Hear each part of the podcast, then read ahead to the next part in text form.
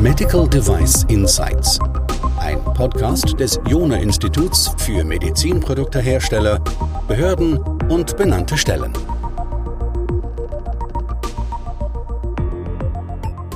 Bei Medizinprodukten, die in Kontakt mit menschlichem Körper kommen, haben wir immer das Thema Biokompatibilität. Und in dem Kontext stellt sich immer wieder die Frage, müssen wir Tierversuche durchführen, um diese Biokompatibilität nachzuweisen. Und es gibt da Gerüchte, dass das eigentlich immer verlangt sei von benannten Stellen und auch von der FDA. Und in dem heutigen Podcast möchte ich mit der Sarah Gruber mal genau dieser Frage nachgehen. Sind Tierversuche vorgeschrieben? Falls ja, wann? Und vor allem, wann können wir sie auf sie verzichten? Ja, Sarah, herzlich willkommen, weil dich vielleicht noch nicht alle kennen. Wenn du noch zwei, drei Sätze zu dir sagen könntest, um dich einordnen zu können, dann wäre das großartig. Ja, sehr gerne. Hallo, äh, mein Name ist Sarah Gruber. Ich bin beim Jona-Institut für den Bereich Biokompatibilität von Medizinprodukten verantwortlich. Früher war ich einige Jahre im Prüflabor für Biokompatibilitätstests tätig im Bereich Toxikologie und beschäftige mich jetzt eigentlich in diesem Feld bereits über zehn Jahre. Ja, bist genau unsere Frau für dieses Thema. Starten wir vielleicht mal ein bisschen so mit diesen Basics. Um was geht es denn bei der Biokompatibilität? Also ich ahne schon irgendwie, ob das körperliche Gewebe da irgendwie negativ beeinflusst wird von den Materialien, mit dem ins Kontakt kommt.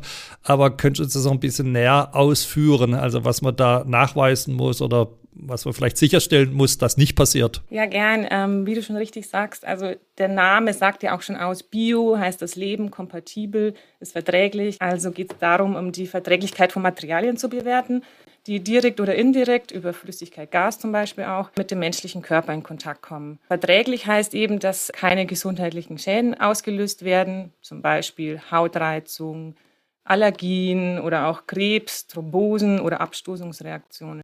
Also man muss im Endeffekt nachweisen, dass keine Substanzen in Mengen herausgelöst oder heruntergelöst werden, die toxikologisch relevant sind also eben gesundheitsschädliche Effekte während der Anwendung der Medizinprodukt auslösen können. Dabei müssen halt unterschiedliche Endpunkte abhängig von der Anwendung betrachtet werden.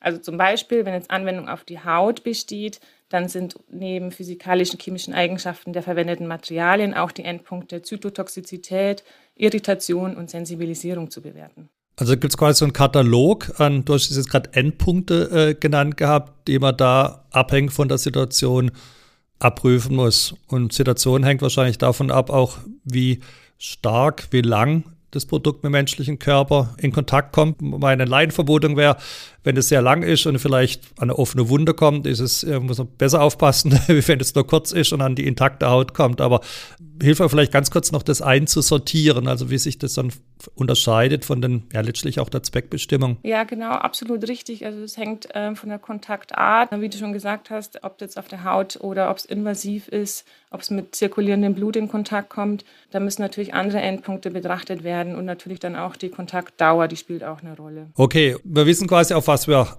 achten müssen oder was wir nachweisen müssen, eben, dass es halt keine Irritation gibt, dass es nicht toxisch ist, äh, dass es nicht allergische Reaktionen auslöst, also all das, was du gerade eben gesagt hast. Jetzt stellt sich die Frage, bei welcher dieser Nachweise helfen Tierversuche überhaupt? Also da haben wir quasi erstmal die große Menge. Nachher muss man dann schauen, ob das dann auch Sinn ergibt, dass man Tierversuche macht. Aber gibt es Bereiche, in denen Tierversuche Sinn ergeben und Bereiche, wo es überhaupt keinen Sinn ergibt? Kann, kann man das so sagen? Ja, also im Endeffekt zu jedem Endpunkt außer zu physikalischen, chemischen Informationen und zu der In-vitro-Zytotoxizität nach Teil 5 gibt es zu jedem Endpunkt Tierversuche, die als Nachweis dienen können. Also zum Beispiel Irritation, Sensibilisierung, dann systemische Toxizität. Das sind, ist akute, subakute, subchronische, chronische Toxizität.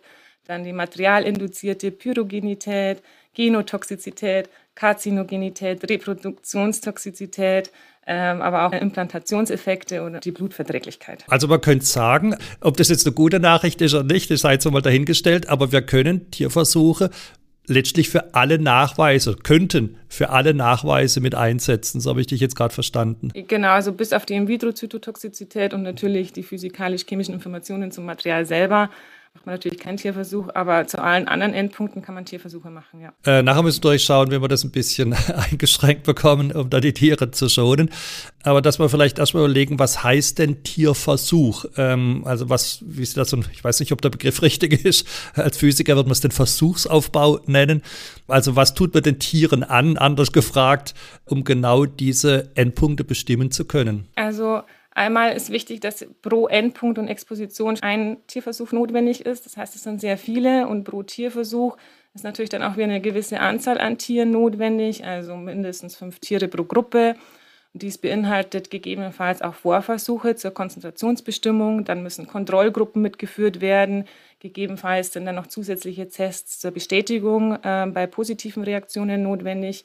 Und nach den Prüfungen werden die Tiere in der Regel dann zur Bewertung des Einflusses schmerzfrei getötet.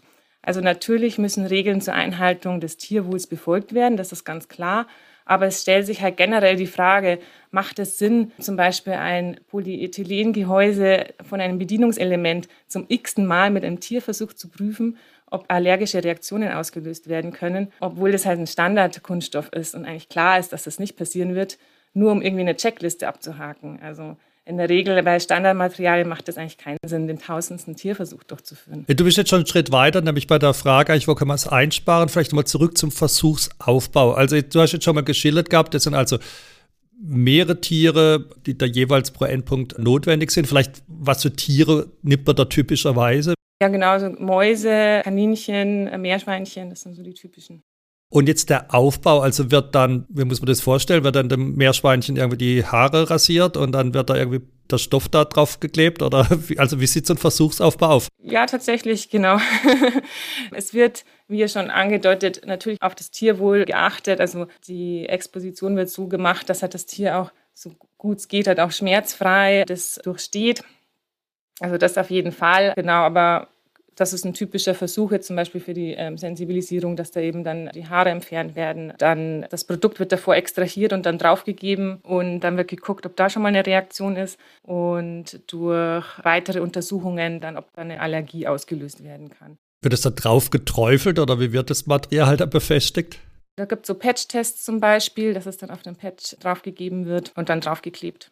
Du hast vorhin dann noch angedeutet gehabt, dass bei Implantaten Dinge geprüft werden. Da vermute ich, dann wird beim Tier dann auch was implantiert? Genau, genau. Okay, also das sind dann die invasiveren Maßnahmen, die da angewendet werden. Und wenn es jetzt um Kontakt mit fließendem Blut geht, das hast du auch mal kurz erwähnt gehabt, wird dann das Tier geöffnet oder wie kommt man das Blut ran? Genau, also das ist hauptsächlich der Fall, wenn man jetzt zum Beispiel überprüfen muss, Implantate, die im zirkulierenden Blut, also so Stents oder sowas. In der Regel ist die Blutkompatibilität eher in vitro tatsächlich, aber ich habe es mit aufgeführt, weil es eben schon auch Medizinprodukte gibt, da sind Tierversuche üblich. Okay, die Nachricht, die du uns gegeben hast, also man kann die überall mit einsetzen. Äh, jetzt natürlich wollen wir das ein bisschen eingrenzen, der Tiere wegen. Haben wir eine gesetzliche Pflicht, immer diese Tierversuche zu machen? Also die Norm verlangt jetzt nicht, dass man Tierversuche machen muss. Sie verlangt eine adäquate Bewertung der Biokompatibilität des finalen Endprodukts, das schon. Aber das soll halt im ersten Schritt über eine Materialcharakterisierung und In-vitro-Tests erfolgen. Also das wird ganz klar so gefordert, bevor Tierversuche gemacht werden, muss erst über Materialcharakterisierung und In-vitro-Tests die Biokompatibilität bewertet werden. Und wenn das nicht ausreicht, dann kann man auf Tierversuche ausweichen. Also du hast jetzt schon begonnen, ja eigentlich zu sagen, äh, was man alternativ machen kann, aber vielleicht noch mal einen halben Schritt zurück. Bei welchen dieser vielen Nachweise, ich glaube, du hast Endpunkte genannt gehabt, kann man besonders gut auf Tierversuche verzichten?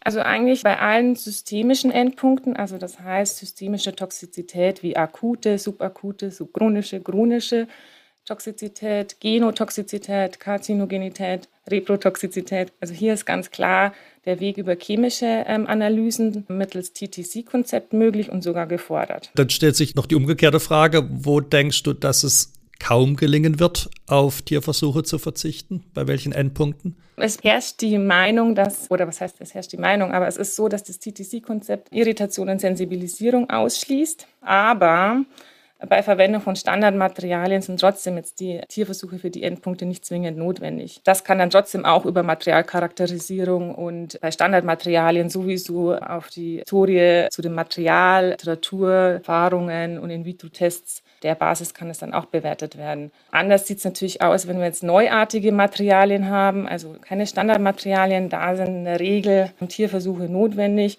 Oder wenn ich jetzt zum Beispiel in der Materialcharakterisierung herausfinde, dass eine Substanz rausgelöst wird, die einen Endpunkt betrifft und wir das nicht anhand ähm, der toxikologischen Bewertung ausreichend als sicher einstufen können, dann sind gegebenenfalls dann auch Tierversuche notwendig, um zu zeigen, dass das Produkt trotzdem sicher ist und dass das vielleicht wegen den übertriebenen Bedingungen herausgelöst wird. Also könnte man zusammenfassen, also bei den allermeisten Endpunkten lassen sich Tierversuche eh schon vermeiden.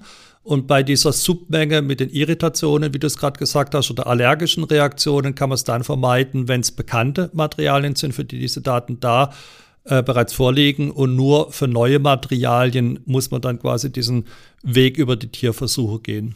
Okay, vielleicht zum Schluss noch irgendwie zur Motivation. Also ich denke, jeder sollte eigentlich motiviert sein, das Tierwohl da ganz hoch zu sehen und auf Tierversuche zu verzichten was hätten denn, also außer diesen ethischen Aspekten, die Hersteller noch für Vorteile, wenn sie auf Tierversuche verzichten? Also Tierversuche sind in der Regel recht teuer und zeitintensiv. Dagegen sind jetzt eben In-vitro-Tests meistens kostengünstiger, weniger zeitintensiv, sind viel sensitiver, reproduzierbar. Das Ergebnis kann oft dann auf das Material direkt übertragen werden. Also gerade wenn man irgendwie auf der Ursachenforschung für irgendwas ist, dann kann man da rausfinden, gegebenenfalls, wo das herkommt. Ähm, es sind ja gleich mehrere Endpunkte mit einem Test bewertbar. Also bei Tierversuchen muss man ja, wie gesagt, schon zu jedem Endpunkt einen Tierversuch machen. Das kann ich dann über die chemische Analyse, kann ich da gleich die ganzen systemischen Endpunkte abdecken. Und die Vergleichbarkeit von Produkten ist auch möglich. Okay, das sollte doch schon sehr motivieren.